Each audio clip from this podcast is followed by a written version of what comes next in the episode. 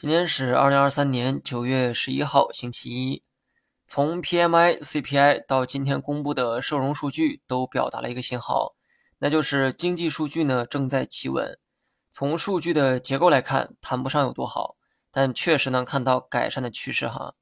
当然了，市场情绪呢很敏感，单纯靠数据还很难扭转悲观的预期，所以今天上涨可以说是在数据和政策的双打下实现的。随着时间的推移啊，经济数据会慢慢的企稳并且反弹，这是一个周期，不要把它单纯理解成波动。反观股市，长期看涨的这个观点始终不变。你可以说我的观点啊是错的，但这个就是我的观点，不会轻易的摇摆。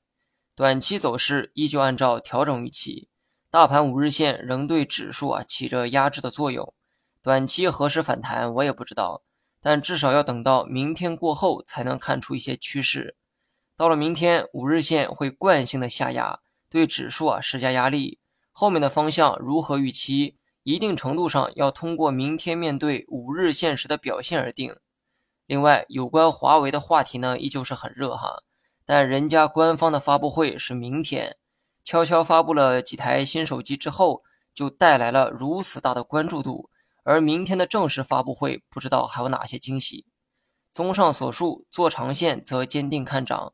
至于短期行情如何演绎，暂时呢等明天行情结束之后再看。